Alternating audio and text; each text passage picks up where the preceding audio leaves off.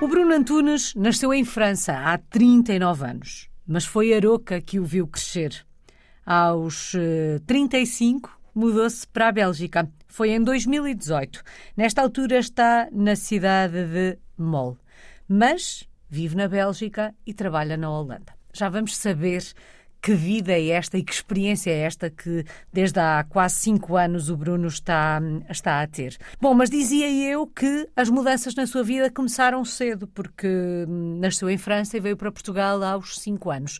Tem memórias desta mudança, Bruno? Algumas, não muitas. Tenho algumas memórias de, desse tempo que vivi lá e também da mudança, porque lembro-me que fiquei um ano com a minha avó e quando a minha mãe, eh, ela disse que eu não queria voltar para a França, queria ficar em Portugal, em Portugal, uhum. e os meus pais também já estavam a pensar vir. Então deixaram-me um ano com a minha avó. Entretanto, também a minha mãe estava grávida e ia ter o meu irmão. E então, passado um ano, eles voltaram e decidiram também para eu começar a primária em Portugal. Já tinham ideias de, de, de voltar para Portugal mas memórias assim, memórias, eh, ainda era muito pequenito. Era muito pequenito. Coisas, sim, mas... Filho de pais imigrantes, hum, a primeira mudança na sua vida acontece em tenra idade, como acabamos de, de referir.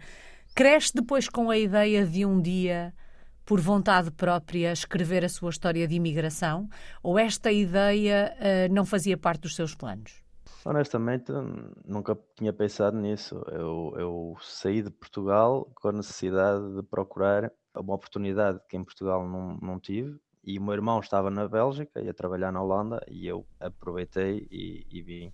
Mas nunca me tinha passado por isso. Não, achei que nunca teria problemas em fazê-lo, porque eu domino domino quatro línguas, o português, o inglês, o francês e o espanhol, mas vim para uma zona da Bélgica, por exemplo, que é holandês uhum. e eu uhum. não domino o holandês. Mas foi mais uma necessidade eh, de querer crescer na minha carreira enquanto treinador e, e, em Portugal eh, não me deram essa oportunidade. Aqui, neste momento, estou a fazer o curso UFA, que era o que eu, o que eu queria fazer em Portugal, a concorrer duas vezes e não, e não tive essa oportunidade.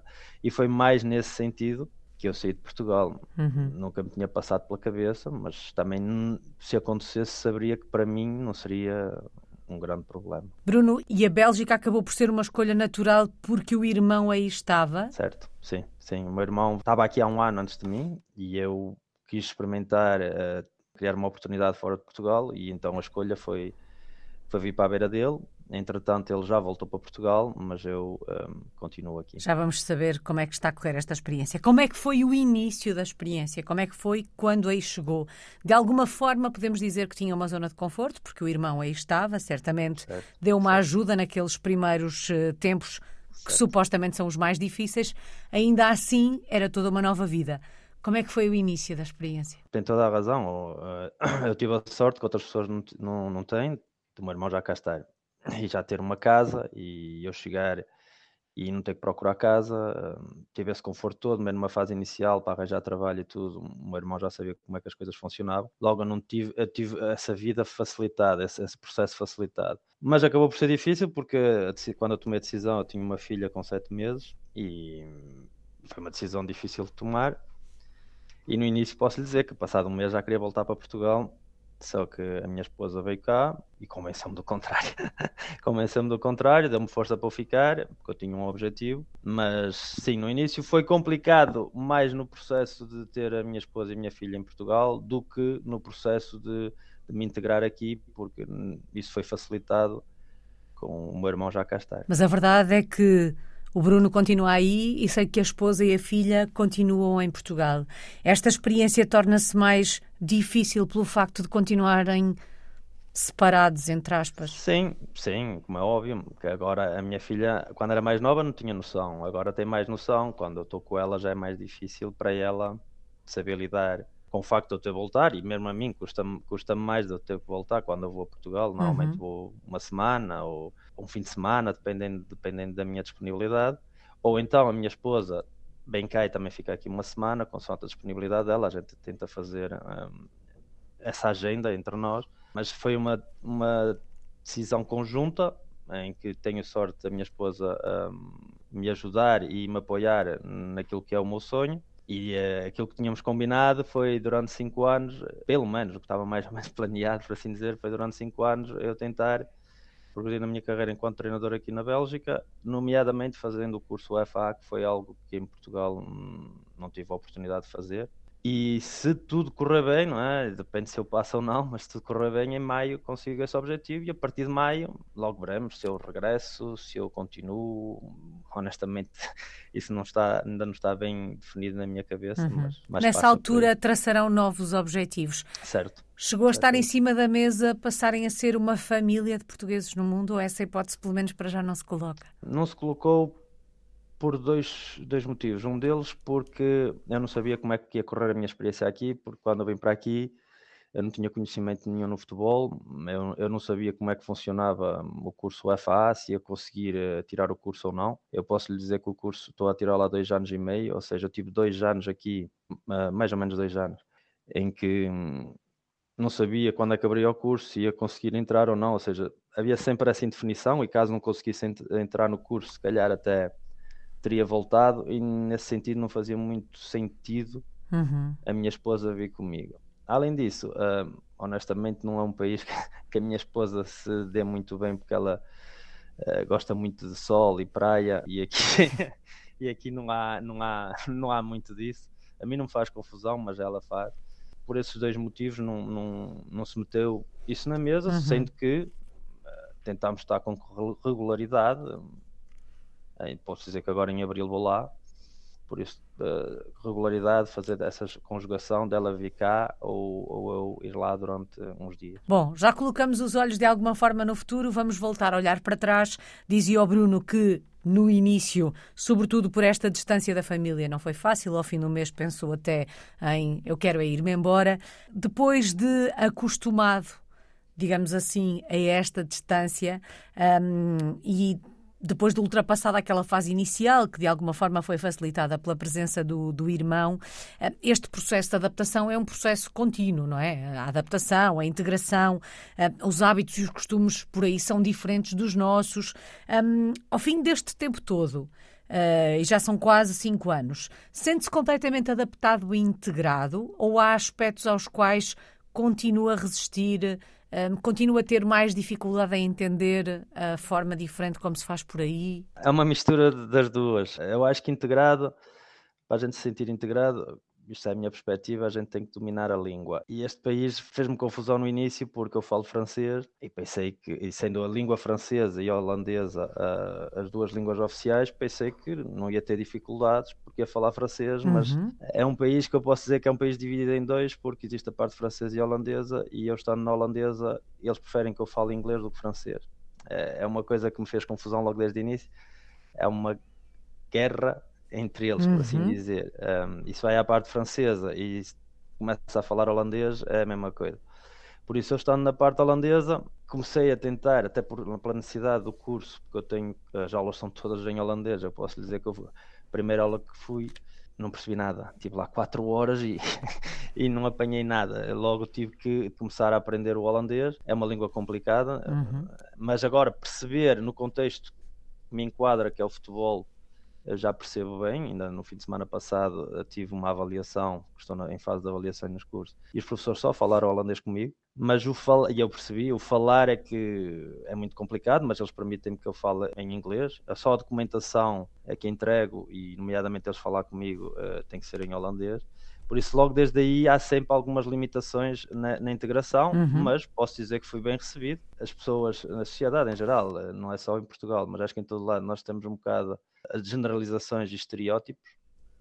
E eu, quando vim para cá, tinha aquele estereótipo que as pessoas eram muito fechadas, que, que os países mais nórdicos e, e uh, centro da Europa eram mais, uh, mais fechados. Não eram, e eu, honestamente, uh, fui muito bem recebido. Tive pessoas que me receberam melhor aqui do que, por exemplo, em situações em que eu estive em Portugal.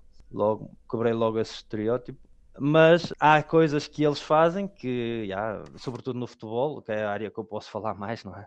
Que eu tenho algumas. Hum, como é que, não é restrições, é, tenho dificuldade em perceber, mas uhum. tenho que respeitar porque eu é que estou aqui e eu é que sou de fora e, e tenho, e tenho que, que, respeitar a ideia deles. Dois ou três exemplos destes aspectos aos quais têm a maior resistência ou maior dificuldade em perceber porque fazem Pronto, assim? eh, Assim, eu, eu só posso falar especificamente do caso de futebol, porque eu, Uhum. fora do contexto de futebol, não, sei, mas, por exemplo, eles têm uma visão, a Federação Belga tem uma visão muito clara do que quer para o jogo e do treino, mas para nós, treinadores portugueses, que sinceramente, na minha opinião, estamos mais avançados nisso, eh, ver coisas que eles fazem, nós se calhar fazíamos já há 20 anos atrás, que já não fazem sentido para mim. Eu tenho que respeitar, mas eu questiono, eh, questiono não toda a gente, mas questiono já colegas que têm confiança para isso. E uma coisa que é notório e que acho que é positivo por um lado, mas é negativo por outro, é que eles respeitam muito a hierarquia.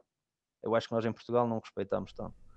Pelo menos comparando com as Uhum. minhas experiências. E eh, eles respeitam, respeitam muito a hierarquia, mas isso também leva a que não questionem se aquilo que está a ser proposto pela hierarquia, eh, se não há coisas melhores. Dando-lhe um exemplo, eles só jogam de uma determinada maneira e eu perguntei a vários treinadores o porquê deles jogar daquela maneira, porque toda a gente joga da mesma maneira na Bélgica, todas as equipas, e eu fui obrigado, entre aspas, a fazer o mesmo, e eu perguntei porquê, e eles não me sabem responder. A resposta que eles me dão, ah, é porque a Federação Belga quer assim. E eu, sim, mas tem que haver um motivo. Ah, eles querem assim. Ou seja, eles, eles seguem, seguem a hierarquia, não Uhum. questionam o porquê.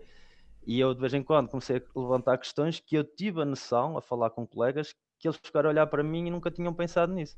Só que depois já há ali algum atrito, e eu consigo compreender, não é? Porque eu sou de Uhum. fora e eu é que tenho que, eu é que, tenho que respeitar, e respeito, mas são situações dessas ligadas ao futebol que eu acho que eu, eu sinto um bocado de, mesmo no curso FAA, por exemplo, eu, eu fui apresentar um trabalho e os professores, nomeadamente, foram bastante críticos, porque eu apresentei coisas que eles não estavam habituados e que para eles não fazem sentido. E nesse dia, isso já foi quase no início do, do curso, nesse dia eu disse, ok, se calhar a minha abordagem não pode ser por aqui, porque hum, são muito restritivos, tem que ser como eles querem, da maneira que eles querem. E nós em Portugal, além de, ok, questionamos mais a hierarquia, mas temos mais liberdade criativa. Uhum.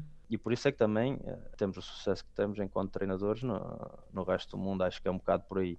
E essa tem sido uma barreira para mim, Uhum. mas pronto, o meu objetivo é tirar o curso, tenho que respeitar e, e depois de ter o curso farei as coisas da maneira que acho mais corretas. Mas este cumprir das regras, este respeitar da hierarquia, também se sente no dia a dia, nas coisas mais banais? Eu acho que sim, eu acho que sim, eu acho que é um- uma, uma, uma é cultural, Uhum. não é só no futebol, porque o futebol é, um- é um reflexo da, da Uhum. sociedade. Eu falo mais de caso do futebol porque eu basicamente é segundas, quartas e sextas é treinos, sábados jogos, o curso UFA também é durante a semana, ou seja, basicamente estou ligado ao futebol e o trabalho é na Holanda, por isso Sobra pouco é- tempo é- para o é resto. top- sim, para o resto é isso, é mesmo isso. E por isso os exemplos concretos que eu posso dar mais é do futebol, mas, Uhum. mas acredito que também seja hum, igual que o resto da sociedade, que o futebol é um reflexo da sociedade. Bruno, hum, dizia agora, eu também já o tinha dito no início da, da nossa conversa, o Bruno vive na Bélgica hum, e trabalha na Holanda, sendo que nesta hum, região da Bélgica onde, onde está, fala-se holandês, portanto, a, a- semelhança entre esta parte da Bélgica e a Holanda será muito grande, digo eu. Nota diariamente que entra de um país e sai noutro, ou isto não se nota? Há, no- há, de facto uma espécie de prolongamento de um país para o outro. Sim, é- há um prolongamento, como diz. A única coisa que eu noto, e não sou só eu, é porque temos eh, tem vários portugueses eh, que trabalham comigo e, e que eu dou muito bem. A gente nota que entra na Holanda por causa da qualidade das estradas. É uma coisa impressionante. Eh, É uma diferença muito grande. A a qualidade da estrada na Holanda é, é algo, deve ser das melhores da Europa, porque é algo mesmo tremendo. Mas é por aí, porque o resto, a, a paisagem, a geografia, a língua não difere, por isso hum, eu, eu estou a trabalhar em Eindhoven, a mais ou menos 60 km de onde eu vivo neste Uhum. momento. E sim, não se nota, sobretudo na geografia, na, na, na- na paisagem, é basicamente igual co- com, na zona em que eu estou, porque se formos para zonas como Bruges e Genk, e Ghent já será, já será diferente. E uma das coisas que também se nota é que na Holanda existe muito, nas estradas, existe hum, uma estrada dentro da estrada, por assim dizer, para as bicicletas. Uhum. Uh, basicamente, elas quase têm prioridade na Holanda. E, mas na zona onde eu vivo da Bélgica, isso também acontece. ou seja, existe uh, estradas, aquelas estradas cor-de-rosa ou vermelha que uhum. nós vemos. As chamadas ciclovias, não é? Isso, era ciclovias, isso era, era o termo que eu queria. Uh, nós vemos muito em Portugal mais à beira-mar, na Holanda é em todo lado, basicamente, e na zona onde eu vivo, isso também, também tenho, por isso uhum. uh, é um prolongamento, como disse, é um prolongamento. Bom, e basicamente trabalha na Holanda, uh, não sente que haja aqui a necessidade de se adaptar a dois países, porque só vai à Holanda trabalhar, o resto do seu dia a dia, o resto da sua vida é feita na Bélgica. Certo, sim. Na Holanda uh, trabalho para uma empresa americana e até posso lhe dizer que uh, tem que se falar o inglês, mas eu, eu, já sei palavras em polaco, já sei palavras em croata, uhum. já sei búlgaro, porque uh, a maioria dos trabalhadores que trabalham comigo são de países de leste, até holandeses são poucos. Um, mas sim, eu como saio de casa por volta das 5 da, da manhã, chego ao trabalho às 6, às 3 horas da tarde saio do trabalho, chego uh, aqui a casa por volta das 4 e depois basicamente é ir para o treino já visitei a Holanda, eh, já, já mesmo o centro de Eindhoven, mas a minha vida eh, basicamente é na Bélgica. Bom, e a culpa disto tudo é do futebol, mas já percebemos que o trabalho não é só o futebol, portanto tem que dividir o seu dia entre este trabalho na Holanda Sim. e o futebol. O que é que faz na Holanda? Que uh, função trabalho, é que tem por lá? Trabalho num armazém uh, logístico, porque um, a Holanda é mais conhecida também por turismo, não é? Nomeadamente Amsterdão, Haia e, e outras localidades, Roterdão também, mas a Holanda e a Bélgica são países em que a logística e o transporte, também devido ao, ao Porto de Roterdão e ao Porto de Antuérpia, é, eu sou honesto, é fácil achar trabalho uhum. na Holanda na área da logística. E é o que eu estou a fazer. Estou a trabalhar num armazém, um empregado normal, das 6 da manhã até às 3 da tarde. Quando saio do trabalho, passa a ser o treinador uh, Bruno Antunes e treino. Muitas vezes chego a casa às 10h30, 11 da noite e às 4 da manhã uh, tenho que estar de pé outra vez, mais ou menos 4, 4 e um quarto, para voltar a, à minha rotina. Bom, e é caso para dizer que o sonho comanda a vida e, na verdade, o que o fez ir para, para a Bélgica e começar a escrever esta história de português no mundo foi o futebol tem dado os seus passos, está a tirar o curso hum, da UEFA e está também a treinar uma equipa. Fale-nos um bocadinho do projeto de futebol que tem em mãos nesta altura. Olha, futebol feminino é uma coisa que eu acho que, que aqui na Bélgica sinto que, por exemplo, a igualdade de género é muito superior ao, ao, que se faz em Portugal. Apesar de achar naquilo que tenho acompanhado, ainda agora a seleção portuguesa um, qualificou-se para o Mundial e está a dar os passos. Acho que sinto que, o futebol feminino em Portugal está a melhorar, mas é incomparável ao que se pratica na Bélgica. Completamente. Fiquei completamente admirado não só pela qualidade das atletas, uhum. mas também pela estrutura que existe uh, para o futebol feminino na Bélgica. Nós temos, ainda no sábado passado, fiquei admirado, foi a primeira, estou aqui há 4 anos e foi a primeira vez que eu vi um campeonato com uh, raparigas de 16 anos a jogar contra rapazes de 15. Foi antes do meu jogo, havia, o meu jogo era às 3 da tarde e esse jogo era antes do meu e eu conhecia pessoas do clube onde eu ia jogar, que eu fui jogar a, a Genk, não é? Eu tô, sou treinador do Westerlo, e eu perguntei se era um amigável, porque eu vi rapazes contra raparigas do Genk e, e eles disseram que não, que era uma competição.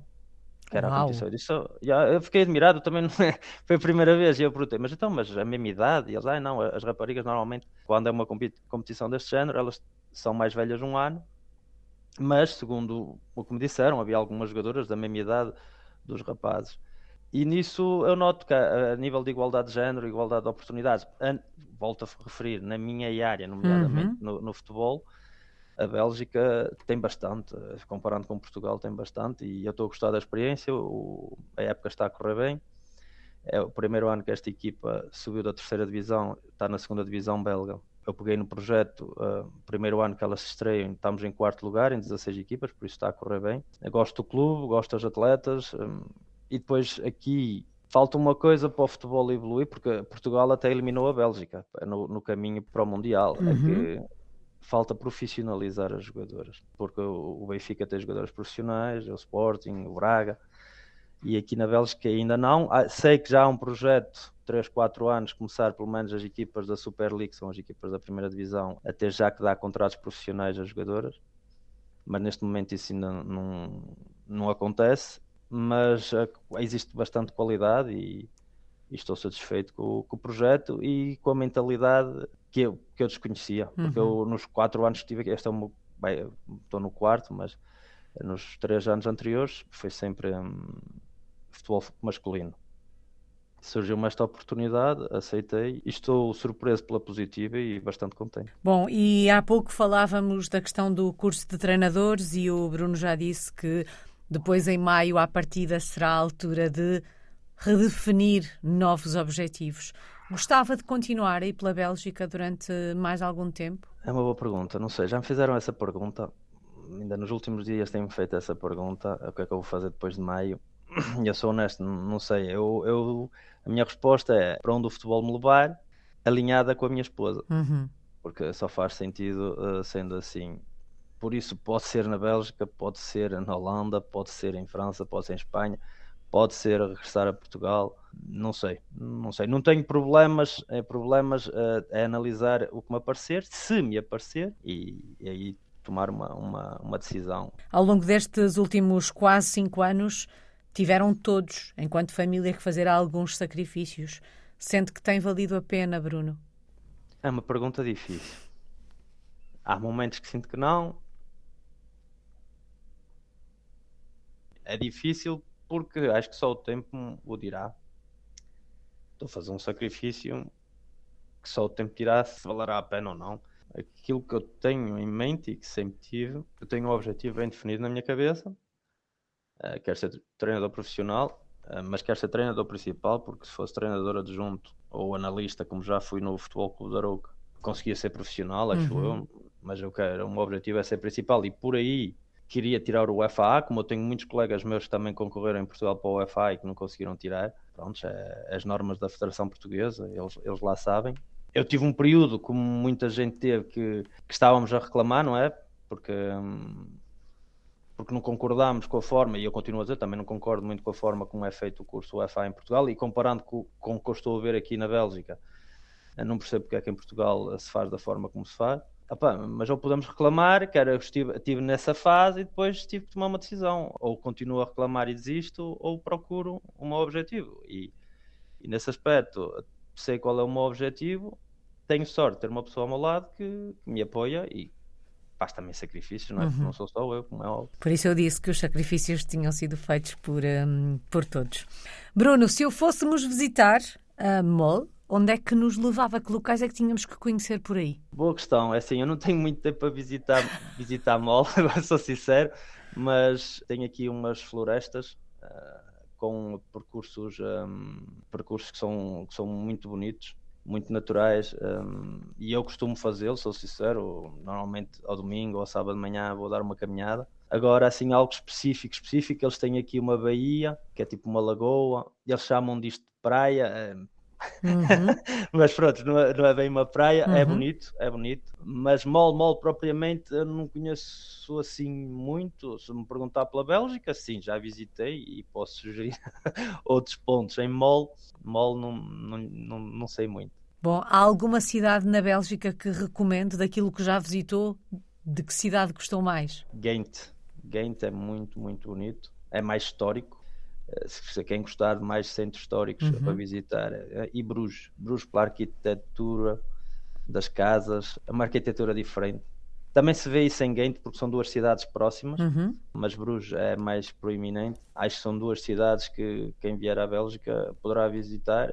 Claro que existe sempre Bruxelas, também já fui a Bruxelas, mas eu pessoalmente não gostei muito de Bruxelas e preferi Bruges e, uhum. e Ghent. Ficam aqui essas sugestões.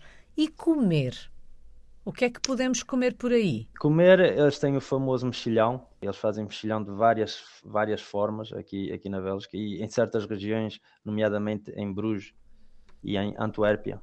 Tem um mexilhão. Eles fazem de diferentes maneiras, mas um deles é, é, com batata frita, porque aqui na Bélgica é tudo com batata frita. Uhum. Outro comer típico daqui é o que eles chamam o fricandel e o fritur, que é basicamente vê-se muitas rolotes, muitas rolotes na, na, na, nas estradas e as pessoas vão lá e, e a fritura é, é, tudo frito, é batatas fritas, é frango frito, é salsicha frita, que é o que eles chamam fricandel, é, tudo com molhos, nomeadamente molhos, é mais maionese e ketchup.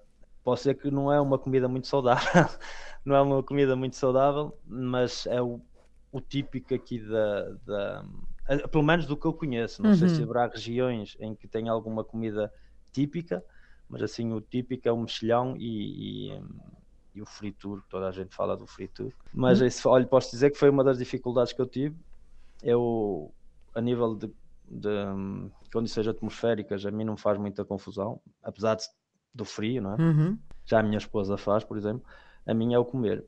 A qualidade de, do, é muito inferior à portuguesa. A carne, o peixe, a fruta, os legumes, hum, não tem nada a ver.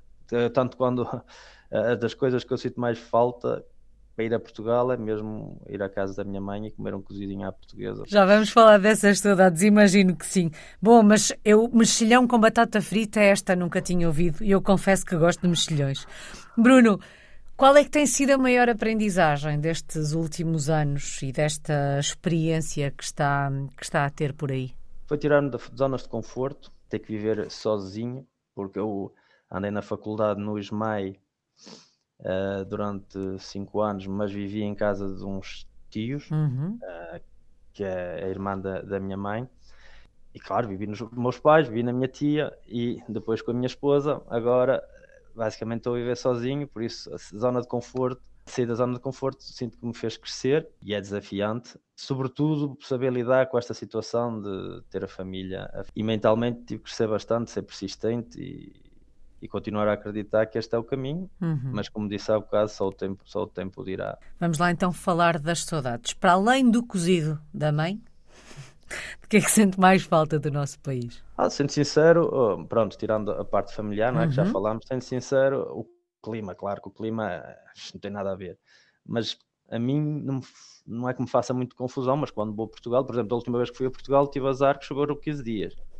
E eu saí da, da Bélgica a chover, cheguei a Portugal, estava a chover e choveu os 15 dias. Ou seja, mas normalmente quando vou a Portugal está sol, está bom tempo e isso parece que não faz diferença. A praia, não é que eu seja uma pessoa que gosto muito de praia, mas gosto de caminhar à praia, uhum. de sentir o, o, aquele cheiro da praia. E, e aqui existe uma praia, mas é em Ostende, é, é na ponta da Bélgica, eu estou a 3 horas de lá, é por isso nunca fui.